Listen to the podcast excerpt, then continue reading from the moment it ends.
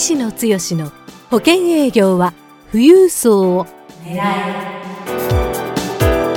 この番組は相続事業承継コンサルティング協会代表理事の石野剛が年々厳しさを増す保険業界で生き残っていくための富裕層営業術について協会員の成功事例を交えながらリスナーからのご質問にお答えする番組です営業のヒントをぜひつかみ取ってください。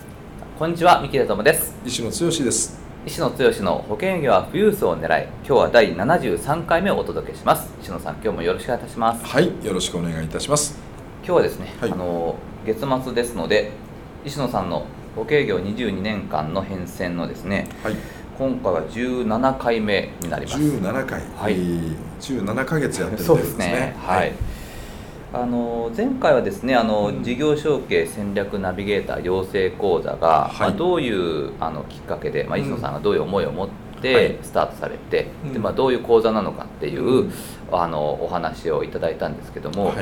今回はあのもう少しその、まあ、講座の本質的なところといいますか、あのまあ、そもそも事業承継のコンサルティングをするっていうのは、はい、どういう意味なのか、はい、あの今どういうことが求められているのかとかですね、はい、それからあの、まあ、修了生さんが実際にこうフィールドに出てから、ね、どういう活動をされてらっしゃるか、まあ、あの成功事例、あの交えてですね、あの教えていただければと思いますので、はい、はい、はい、よろしくお願いします。そうですね。あの講座の入り口のところでは、うん、あの多くの人はまあ経営者と同じ目線で、えー、話ができるか。ましてや事業承継のコンサルティングの領域なんかできるかっていうところを思いながらチャレンジしてうちの講座に入っていただいて、でまさしく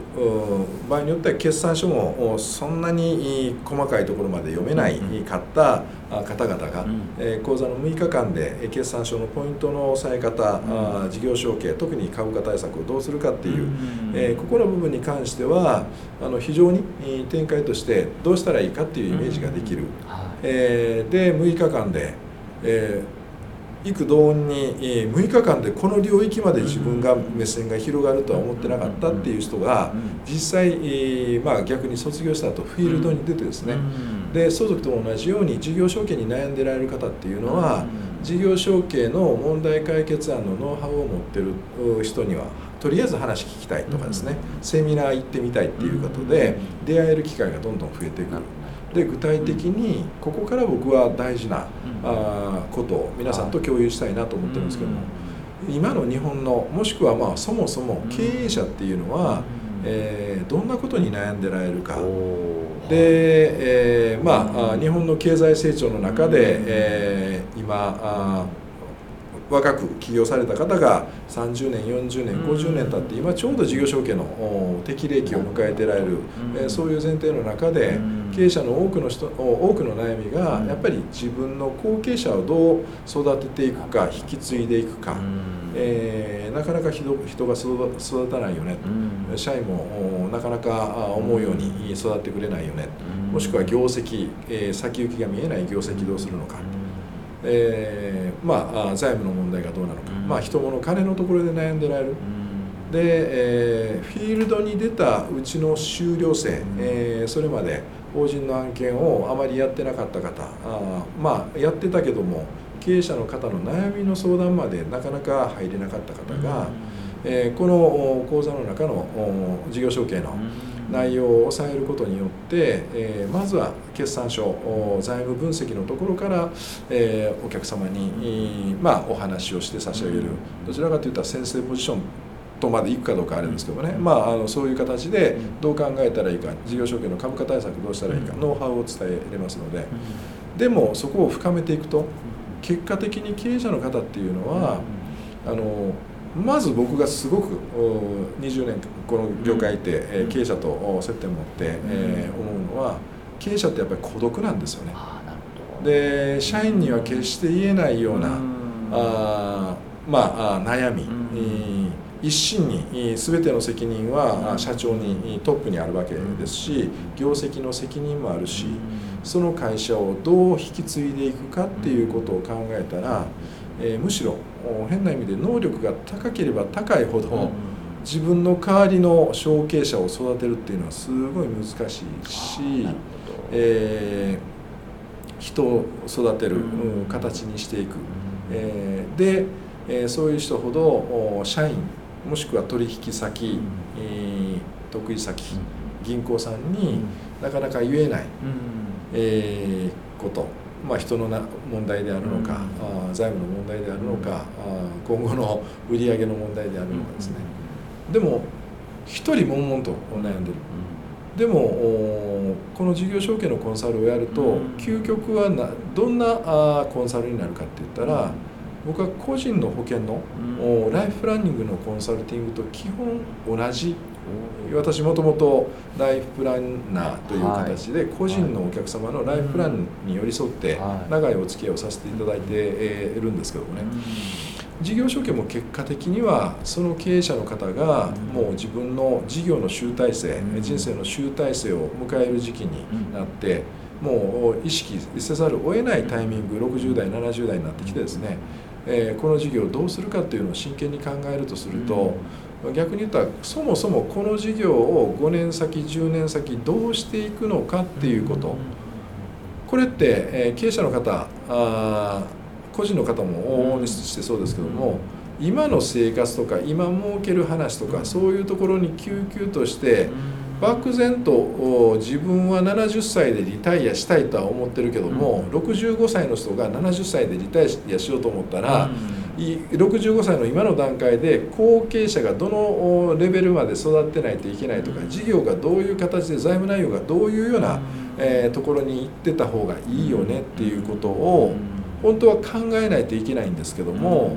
それをちょっと待てよと。立ち止まって、えー、今あじゃあ5年先昇給をするにあたってそこから逆算してこの5年間でどんなことをしないといけないかっていうことをね立ち止まって経営者に問いかけをして差し上げる。僕はあのそういうアプローチの仕方を自分もやってるし多分うちの講座の受講生もやって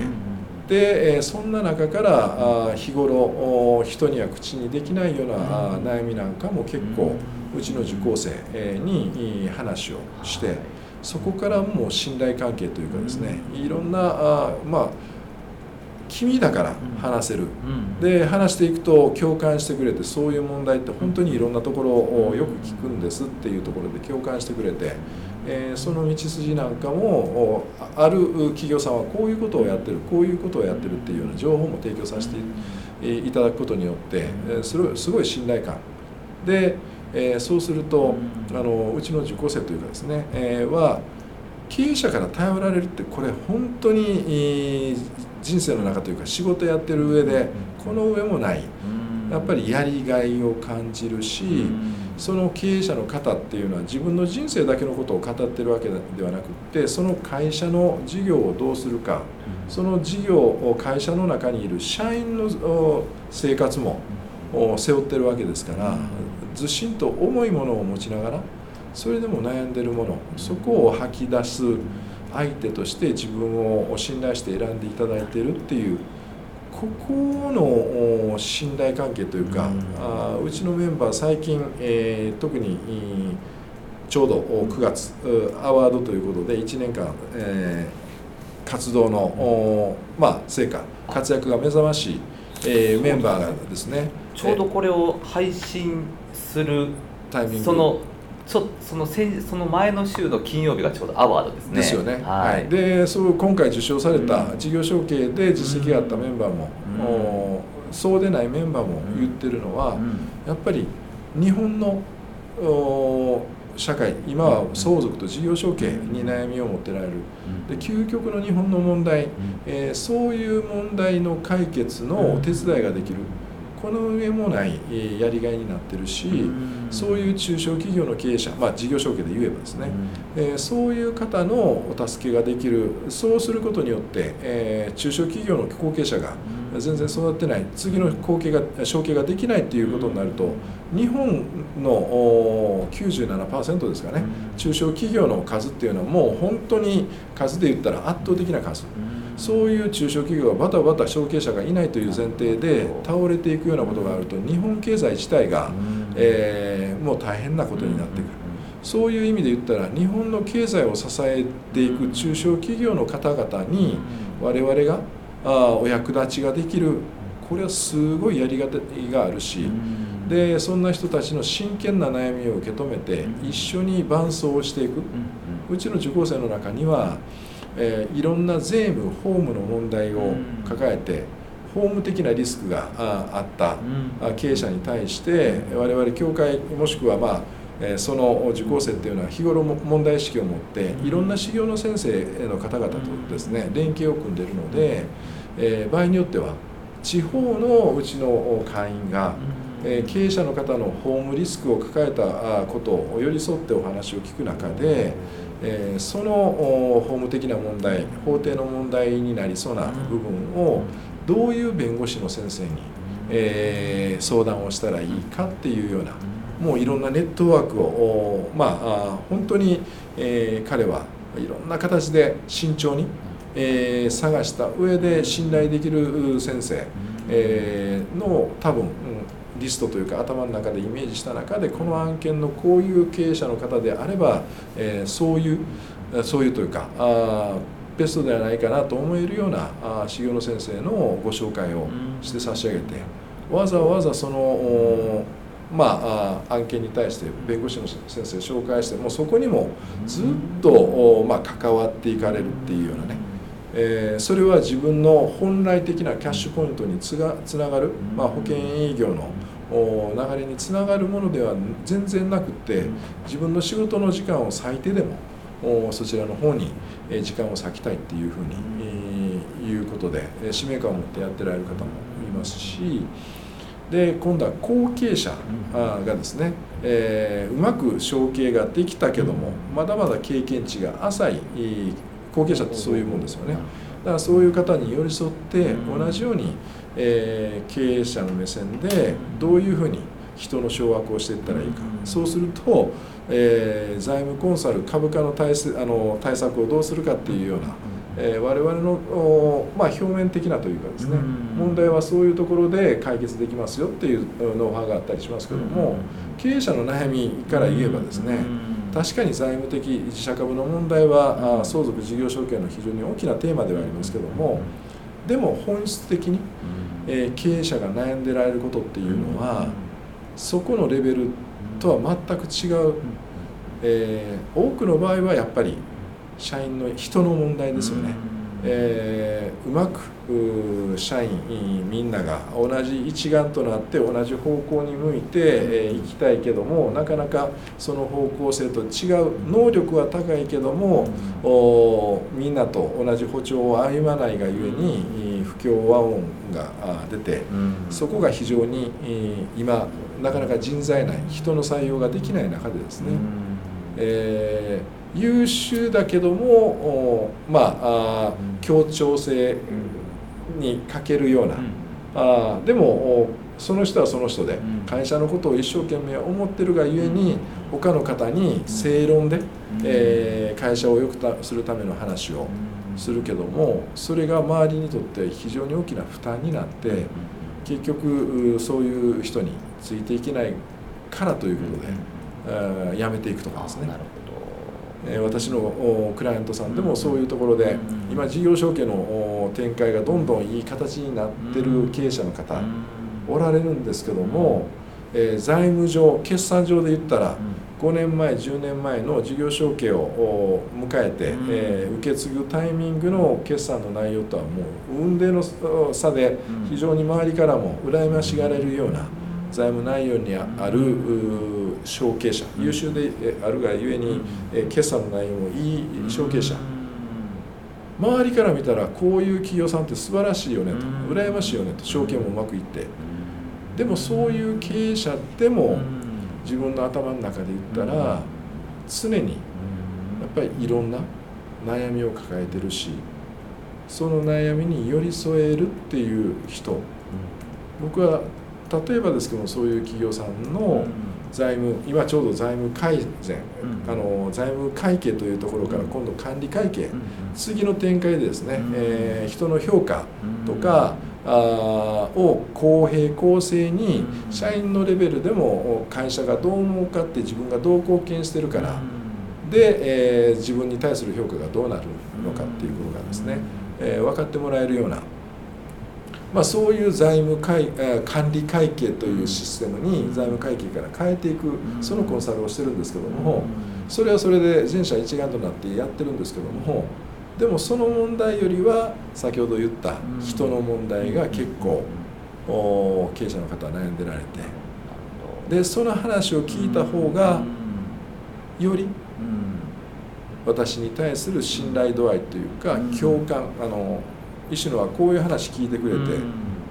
財務の部分も大事だっていうふうに、えー、それはそれで先生としていろいろまあ話教えをこうっていうか、そういうコンサルをさせていただいてますけども、でも社長ここはここで将来に向けて大事ですけど今社長が一番頭を悩ましてるのはこういう人の問題ですよねと、そこをちょっとこっちとは別にいろんな形で私お役に立てるようにいろんな情報を捉えさせていただきます、そっちの方がむしろ社長さんもしくは経理を担当しているそういうところの奥様とかですね、そういうことが分かってくれてるっていうことの共感。でそれをなんとか一緒に解決しようっていう姿勢を見せるところに非常に経営者の方っていうのはこの人そのコンサルタントというかをもう書くことのできない存在だ。近くにいてもらって何かがあったら相談できる、そういうところに伴走を寄り添いながら、あライフプランニングを一緒に考えていきましょう、もう要はあ事業承継のコンサルっていうのはライフプランニングのコンサルであり人人生設計というか、まあ、人生相談というかね、そうすることによって我々そんな偉そうな立ち位置の人間ではないですけどもそこを共有することによって自分の人格とかあそこの勉強自分の鍛錬になるっていうかね最終的にはそこに向かっていく。でそういう経営者の方によりお役立ちをしようと思えばえそういうお役立ちができるための勉強をより深めていきたいっていう思いがあってどんどんどんどんあのうちの、まあ、受講生という表現するといいかどうかあれですけども意識が全然違うレベル。最初は、え事業承継のセミナーから、個別相談に入って財務コンサルして株価の問題、えそれを対策するとしたら保険をこういうふうに使うといいですよ。そうすると何千万という単位の保険が売れる、そこの部分でね、えこの講座を受けるといいかなっていうところから入った人たちが実際現場に出てまさしく保険の契約にもなったんですけどもその保険の契約の報酬手数料の得た喜びから次の段階報酬よりもその経営者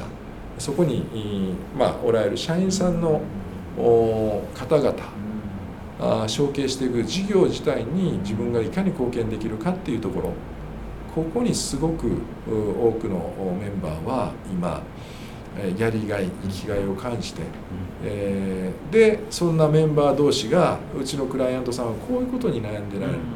ということで今情報交換が始まってるっていうかですね。事業承継の講座も3年やって今はもうそういうような問題意識で、えー、お互いのメンバーが情報共有し合える。いやもう自己研鑽というかあそういう領域のそうなるともう人生が変わるというかね、えー、自分の人生の在り方自体も考える機会というかね、えー、すごく人生が深まるなっていうところ。僕はこの教会、えー、うちの受講生と一緒にコミュニケーションすることによってそういうものを垣間見させていただいてますので、ちょっと話が大きな流れっていうかねちょっと事業承継のノウハウ的なお話から離れてしまいましたけども実際あのうちがやりたいのは教会のビジョン相続と事業承継に問題を抱えている方々に対して最適なコンサルティングで、えー、事業と資産を次世代に引き継ぐ、えー、道先案内にナビゲーター役をすることによって社会貢献をしていく。このビジョン、うん、えー、ここの部分のビジョンがなんか互いに語り合える、うん、土壌が今できてきてるのがね個人としては非常に嬉しいかなというふうに、はい、はい。あの事業承継戦略ナビゲーター養成講座、まあ、あの前回と今回にわたってですねどういう講座なのかっていう、はい、まあ、あのプレゼン編で、まあ、図解3期 PLBS を使って、まあ、まずは、あの会社に入り込んでといいますかアプローチはまあできてであの戦略会計編で、まあ、どういうふうにこの、まあ、財務分析をしたといいますか、はい、決算書を読めるようになって、はい、であのコンサル編でどういうコンサルティングをして、まあ、保険の契約にどう結びつくかっていう、はい、そこはまあ6日間で体系的に学べるっていう講座なんですが、まあ、それだけではなくてあの終了された後も、まあ、そこからが、まあ、あのスタートラインといいますか、ね。はい、あの経営者のお気持ちにあの感情に寄り添って、はい、でそこがあの、まあ、結局は今いろいろとお聞かせいただいたところによると、まあ、うん、経営者は本当に孤独で、うん、そこのあのご相談者はすごく求められていると。本当に、ね、相談相手いないんですよね。うん、そこがあの、まあまあ、来月末といいますか、はい。まあ、いよいよこの相続事業承継コンサルティング協会のビジョンということで、はい、まあ、石野さんがその、まあ、最初研究会から、はい、で協会あの作ってどういうふうな協会にしていきたいといいますか、はい、であの資料者さんがこう集まってこの協会でどういう活動をしているかっていうところを、あの次回はちょっと詳しくお聞かせいただきたいと思ってますので、はい。よろしくお願いします。はい。ということで、えー、石野剛の保険業は富裕層を狙え今日は第73回目をお届けしました。石野さん今日もありがとうございました。はいどうもありがとうございました。